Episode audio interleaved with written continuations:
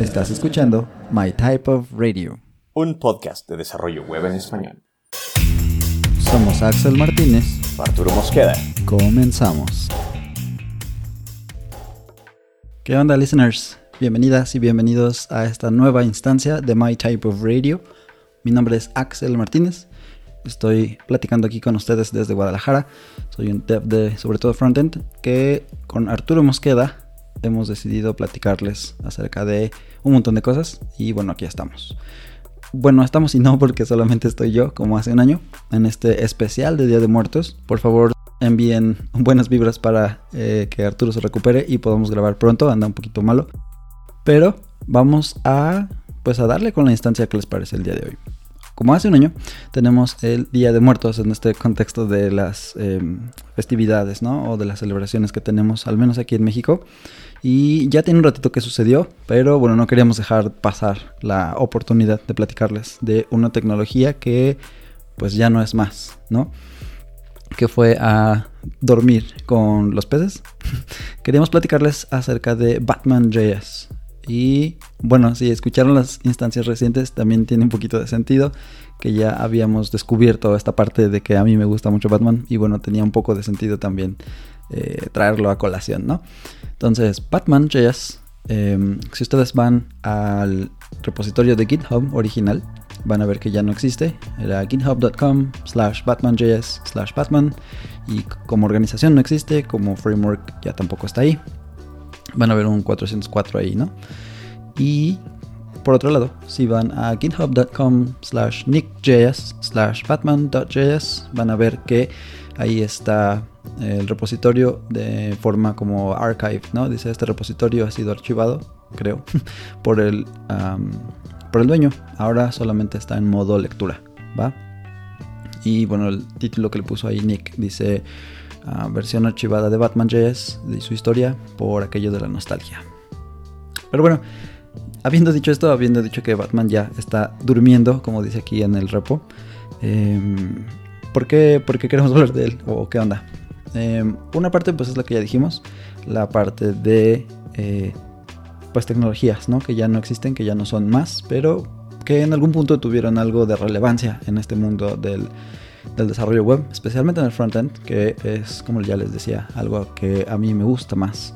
Entonces, eh, y por otro, me pareció bastante interesante una vez que empecé como a revisar un poquito más acerca de qué se trataba por eh, ciertos como acontecimientos que ha habido recientemente. Si ustedes están alerta como de las noticias y cosas así, em, Shopify ahora va a utilizar un framework de React que se llama Remix para sus desarrollos, ¿no? Eso es lo que yo entiendo que está pasando. Habrá que como ir un poquito más a fondo en, en esa noticia, pero esa es un poco la idea.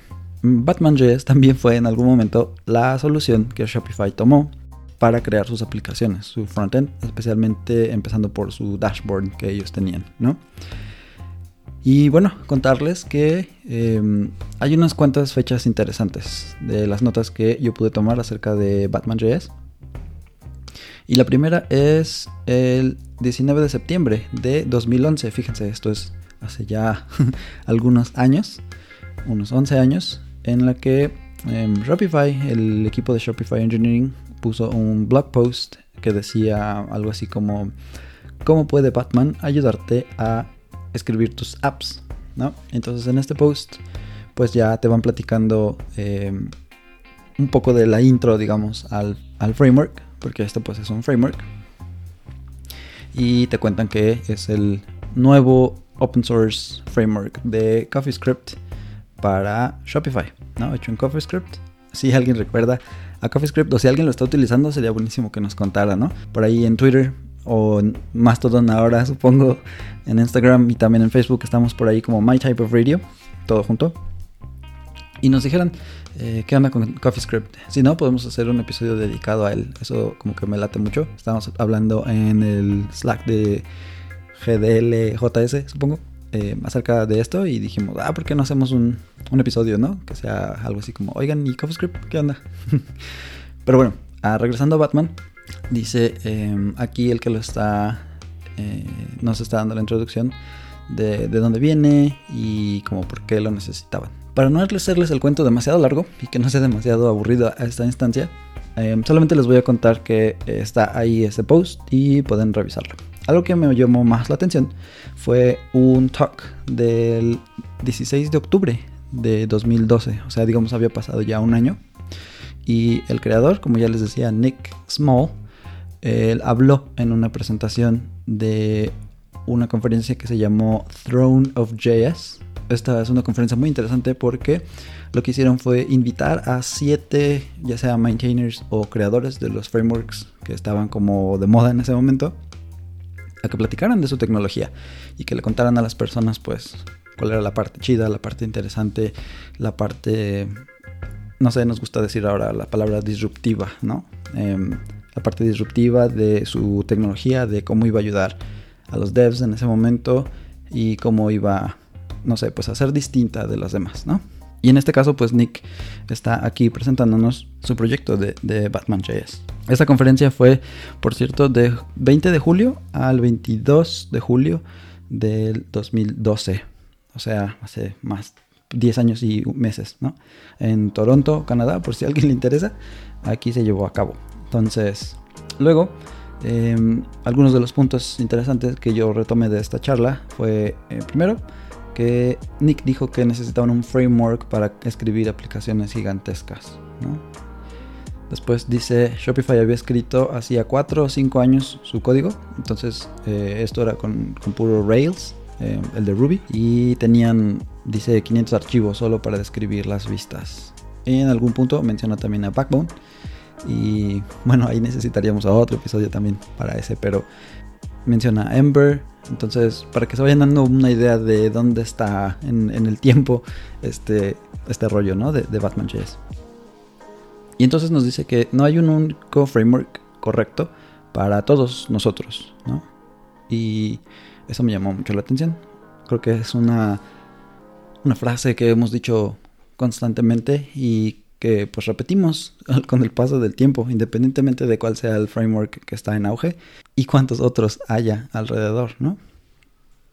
Luego dice también, em, Nick, escoges la herramienta correcta para ti o escribes la herramienta correcta para ti. Y bueno, pues él obviamente escogió el segundo camino dice él, creamos una herramienta que nos ayuda a construir apps como Shopify construye apps. O sea, utilizaron, digamos que estos los patrones que ellos ya tenían, las ideologías, la manera en la que ellos pensaban en cómo construir la aplicación. Y alrededor de eso fue que crearon Batman.js, ¿no? Después, eventualmente lo compartieron con el resto del mundo. Esa es como un poquito la idea en este punto. Y entonces te da algunos puntos en los que eh, tendría sentido que usaras Batman.js. Dice, utilízalo si, uno, te gusta CoffeeScript, dos, te gusta seguir convenciones que harían tu vida más útil, tres, te gustan los data bindings y los bindings en general en tu HTML, y cuatro, si te gusta la integración sencilla entre las APIs y el frontend. Entonces, bueno, un poco más cargado hacia el lado positivo y marketingesco de la cosa, ¿no? Luego dice, no lo uses. Si, uno, no quieres usar la sintaxis bonita. Eh, dos, si quieres utilizar el mismo código en el cliente y el servidor, porque pues Patman dice él que es server agnostic, o sea que no le importa que tengas por atrás. En, tu código puedes tener, eh, decía él, como Python o cosas así, y no necesariamente Rails. Y dice también el número 3, si odias HTML, Dice él en cuyo caso, pues Sprout Core está, está bien chido y lo puedes usar para esas cosas, ¿no? Entonces fíjense Sprout Core, que yo realmente no conozco mucho de, eso, más que el nombre, yo creo. Y por último dice, si no sigues convenciones. Entonces, bueno, ya tendrán una poca, una poca idea de, de qué se trata el, talk. La idea pues es venderte el framework y decirte porque es, es la neta del planeta, ¿no? Y bueno, él como terminando el, punto de por qué CoffeeScript, dice, pues es que CoffeeScript es mejor y por eso. Entonces, claramente era una persona eh, en ese momento que estaba muy, como decimos, opinionada y tenía esta, pues esta idea, ¿no? De que CoffeeScript era, era lo mejor de lo mejor. Y bueno.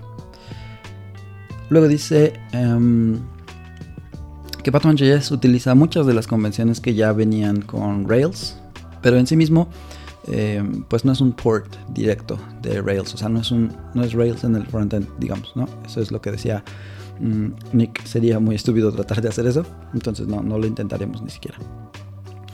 Em, para él decía que todo tenía un lugar claro y decisivo.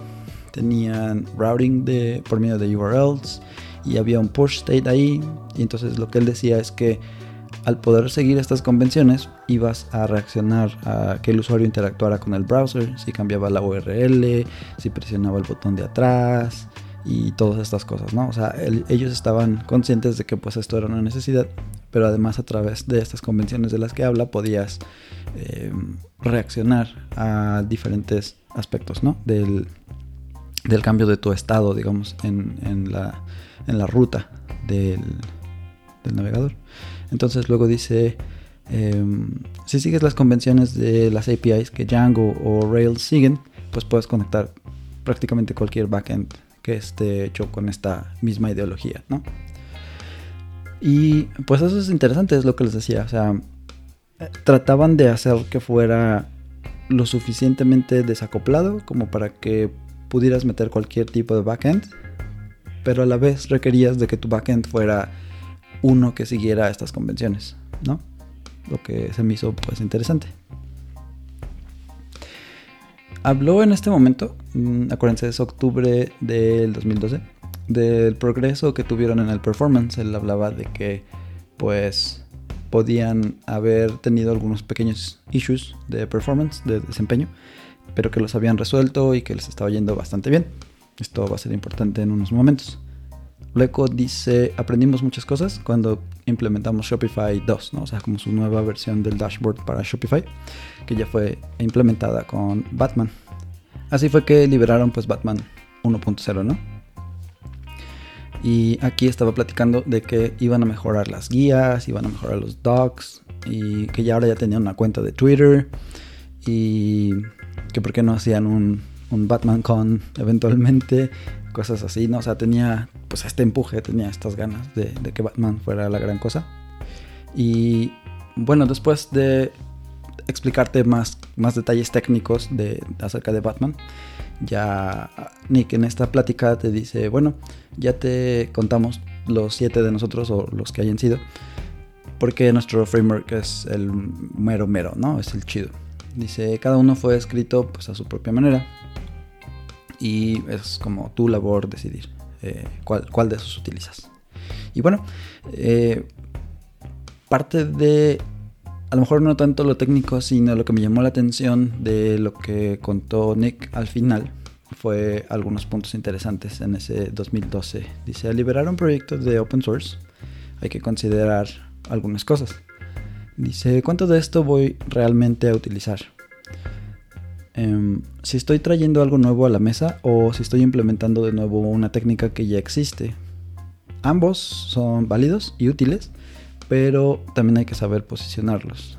O sea, me imagino que esta parte era un poco como ser muy claro y ser muy honesto cuando estás mm, presentando tu proyecto, ¿no?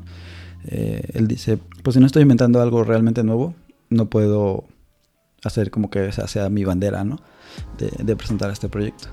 Pero a la vez, em, también ser muy claro en que no significa que no, puedas liberar algo que haga eso justamente, ¿no? O sea, para él ambas cosas eran completamente válidas, solamente habría que saber eh, venderlas. Otra cosa que me llamó la atención es que dijo que si estaba construido de una manera en la que tú como creador, como maintainer, disfrutabas utilizarlo, porque de nada servía que hubieras creado algo y trataras como de, de compartirlo con los demás, pero al final no disfrutaras realmente crear aplicaciones con eso, por ejemplo. Entonces para él era una parte muy importante seguir, no sé, alguna estructura, alguna API que a él le pareciera pues útil, pero además cómoda y agradable de utilizar. Luego dice, no te quiebres la cabeza tratando de saber cuál es el framework correcto para usar. Solo empieza a crear tu app. Si ves que hay algo que está duplicado y puedes abstraer, hazlo. Ahí tienes tu framework. Hará exactamente lo que necesitas de la manera en la que lo necesitas. Entonces, bueno, aquí es un poquito como este approach de decir, hay algo que necesito hacer, lo puedo hacer yo a mano. Y cuando me doy cuenta de que esto es una abstracción que puedo utilizar, entonces ahí creo una especie de utilería, utilidad, ¿no? Para poderla eh, reutilizar en otro lado. En eso justamente se basó Nick para pues poder seguir adelante, seguir dándole a este Batman JS. En este caso dice cuando pues vas creando tu propio tu propia solución, pierdes el conocimiento que han creado otros autores de frameworks, pero también puede ser que aportes algo nuevo. Eso es una de las razones por las que yo admiro bastante a la gente que crea frameworks y que los comparte además, um, frameworks o librerías, porque pues no es nada sencillo. Eh, después de llevar algún tiempo aquí en el desarrollo y todo, eh, te das cuenta de que, por lo menos en mi mente, no hay una, eh, una idea clara, ¿no? De qué podría ser diferente de las cosas que he aprendido, cómo se utilizan y qué se hace. Y sería muy interesante hacer a lo mejor algún ejercicio como de como de estudio, como de saber, ok, si tuviera que hacerlo yo desde cero, qué, cosas haría. Y yo creo que también a la vez sería un poco complicado después de este tiempo. Y por eso es que traer personas de otras áreas siempre resulta pues muy interesante, ¿no? En el caso de Svelte con Rich Harris, que lo que él quería al principio pues era crear estas visualizaciones, ¿no? Quería eh, poder compartir cosas que fueran, que fueran ligeras, que fueran eh, útiles, que, que se vieran bien, y como que de ahí fueron haciendo sus proyectos, ¿no? Entonces, pero él no necesariamente originalmente hablaba de, de soluciones de, de, ciencias de la computación o cosas así. Él, él iba como por, por, otro lado. Entonces, bueno, eh, para no hacer demasiado largo esto, eh, esa parte. Luego decía, ¿qué pasaría si en vez de preocuparnos demasiado con lo que pasa allá afuera en el ambiente, nos ocupáramos de hacer lo que es más importante para nuestros negocios? O sea que dijeras, un poquito de lo que estaba hablando de Rich Harris, ¿no? O sea, no es ponerme la camiseta de View y decir View contra todo el mundo, sino más bien decir qué necesita mi proyecto, qué necesita la empresa en donde estoy ahora, cómo podemos ayudar a que estos, estas metas de negocio, estas ideas de lo que se necesita puedan llegar a, implementarse y a partir de eso buscar la, la solución más correcta, ¿no? Siempre hay un enfoque que le podemos dar a las cosas y lo mismo cuando queremos aprender algo, ¿no? ¿Cuál framework debo aprender? Pues alguno, primero, empieza, empieza por uno y vas a darte cuenta cuando algo haga clic. Si no lo hace, a lo mejor pues puedes intentar otro diferente, siempre tratando de pues saber un poquito de la diferencia entre qué es JavaScript y qué es el framework, por ejemplo, cosas de ese tipo. Yo creo que valdría la pena em, enfocarse más bien en esa parte, qué es lo que necesito para ser productivo y un poco menos como pintarse la cara de los colores azul y morado, qué sé yo, ¿no? Para, para distinguirnos entre otro, otra tribu de otro framework, etcétera, etcétera. Ok, entonces, em, todo sonaba muy bonito. Batman.js tenía todas estas eh, ventajas y todas estas cosas padres. Por lo que llegué a entender, tenía un poquito de reactividad, si no lo estoy diciendo mal. Porque tenía Em, una especie como de observables y las instancias que tenías de Batman podías como, como leer en ellas y saber cuando algo había cambiado y entonces de la misma manera pues actualizar tus vistas, ¿no? Al estar pues grandemente inspirado en Rails tenías cosas de este patrón de modelo vista controlador y pues claramente como dice él mismo definían eh, las responsabilidades de cada parte. Entonces, pues sí, estaba muy organizado, estaba muy, digamos que muy bien pensado y sobre todo hacía lo que Shopify necesitaba que hiciera en ese momento, ¿no? Entonces, como que ese era, era el objetivo principal y el primero y después venía lo demás, la parte de hacerlo open source y todo.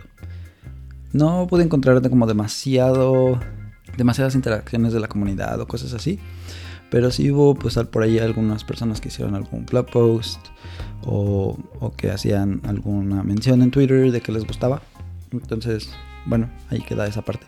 Em, recalcar que por aquellos tiempos pareciera como que era menos común que alguien hiciera un video de, cómo se utilizaba, de con qué se comía Batman.js y cómo se podía integrar con otras, con otras tecnologías. Lo cual pues ahora es mucho más común, ¿no?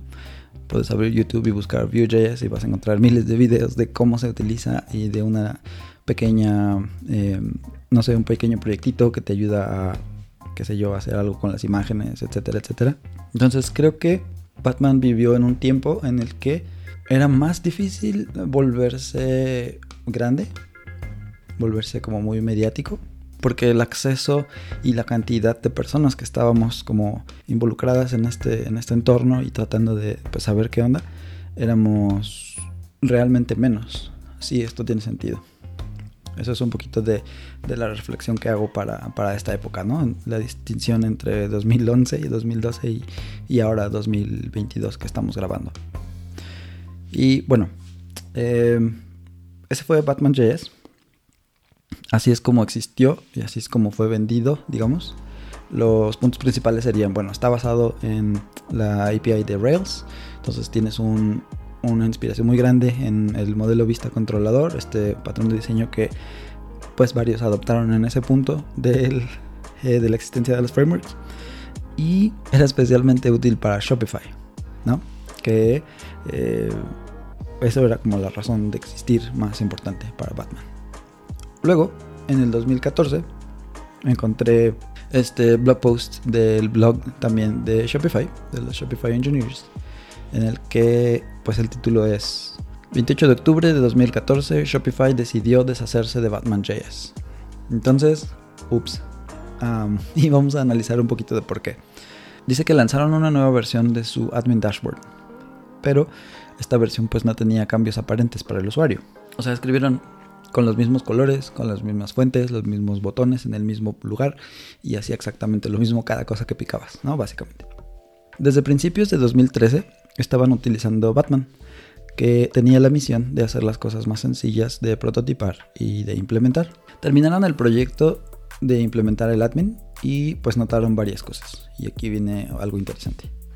Lo primero fue memory leaks y dice además crippling ones, o sea que básicamente mataban a la pestaña del browser que tenías abierta en el momento, ¿no? Recordemos que en 2014 pues no existían las Mac M1 y M2 y 16 GB de memoria y etcétera, etcétera, etcétera. El punto es que, o sea, tenía memory leaks básicamente y era cosa del framework, no de la implementación de la aplicación, aparentemente. La idea original era que un rendering asíncrono podía ayudar con el performance, pero pues la realidad fue otra. Entonces, bien, bien, me acuerdo que, fue esta parte, ya hace un ratito que tomé la nota, pero eh, ahí les contaré después. Dice luego, nodos del DOM que son detached y que causaban los memory leaks. Optaron por hacer una mezcla de rendering síncrono y asíncrono, pero solo resolvieron algunos problemas en desktop que además introdujeron nuevos problemas para móviles y computadoras más viejas. Entonces aparentemente lo que querían pues era poder utilizar em, este dashboard de Shopify en cualquier plataforma, ¿no? Y, hacerlo muy útil para quienes tenían eh, un teléfono móvil. Y regresamos al punto, ¿no? En ese momento pues no había iPhone 25 ni tenían 6 GB de memoria, 8 GB de memoria para pues para trabajar las apps, ¿no? Y el consumo de recursos pues era todavía más crucial tenerlo bien dominado. Entonces, bueno, lo más complicado, dice después, fue tener que mantener dos stacks con lógica de negocio en ambas partes, el server side y también el client side. Y eso es algo que mencioné hace ratito, como cuando Nick lo estaba vendiendo, él decía, pues puedes tener desacoplado ¿no? el, el backend del frontend.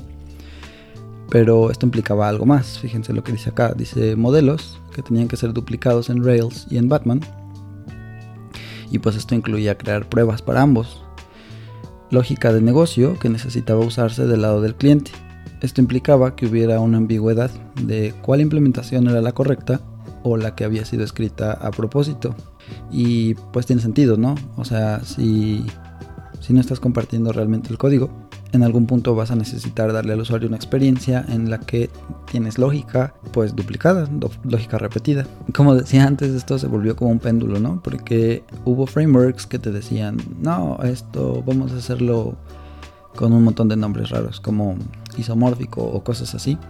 Y bueno, eso también trajo algunas otras eh, complicaciones. Pero bueno, el punto es que aquí tenías que duplicar el código y provocabas eh, esta ambigüedad de saber cuál validación es la mera mera, ¿no? ¿Cuál lógica es la que realmente necesitas? Em, o, cuál se escribió antes y esa es la que hay que usar, o esta fue nueva pero porque tiene algo que no habíamos considerado y etcétera, etcétera. Ahí vienen cosas como procesos y etcétera, pero el punto es que aquí ibas a duplicar. Y finalmente habla de que el developer onboarding no era sencillo.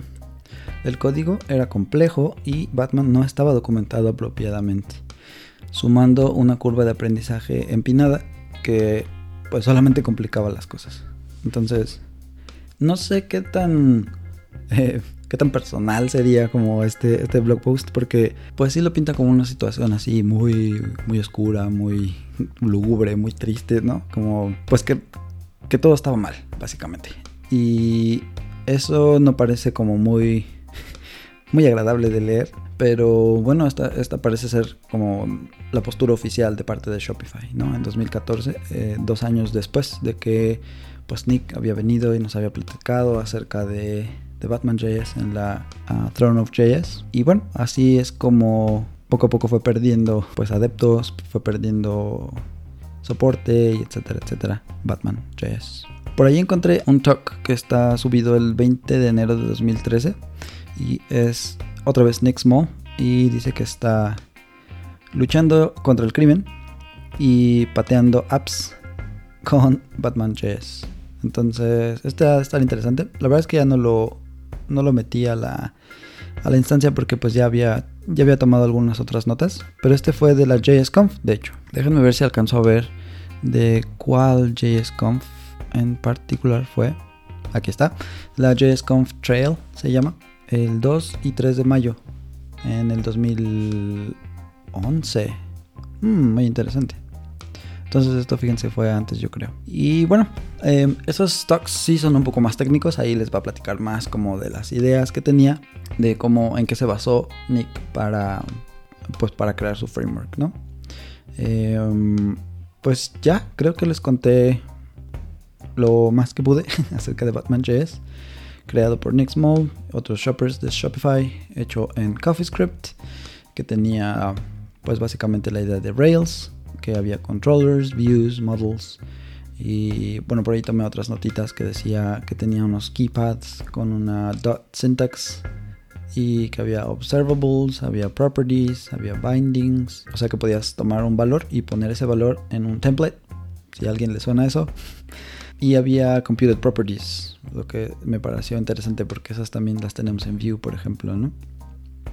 Los data sources, que eran, pues había modelos, había adapters que podían utilizarse con local storage o directo con Rails y etcétera, etcétera. Tenían sus como estructuras de datos como dedicadas, ¿no? Había sets y había así varias cosas observables.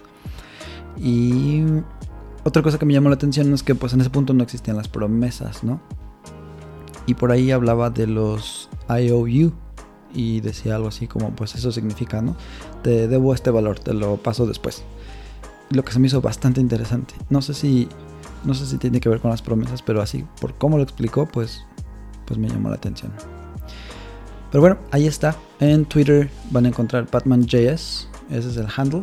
Y lo que van a encontrar si van ahí es algo que dice como, si te gusta Ruby on Rails, Batman.js es lo mejor es la forma más eh, familiar para escribir aplicaciones ricas para la web hechas en CoffeeScript. Y bueno, pues ahí tienen Batman.js, uno de nuestros frameworks que ya chupó faros y que bueno, dejó un legado, aunque fuera pues agregado y después quitado del codebase de Shopify. Así pasa con los frameworks, así pasa con la tecnología nuestro código no va a quedar ahí para siempre a menos que deje de ser utilizado por nuestros usuarios.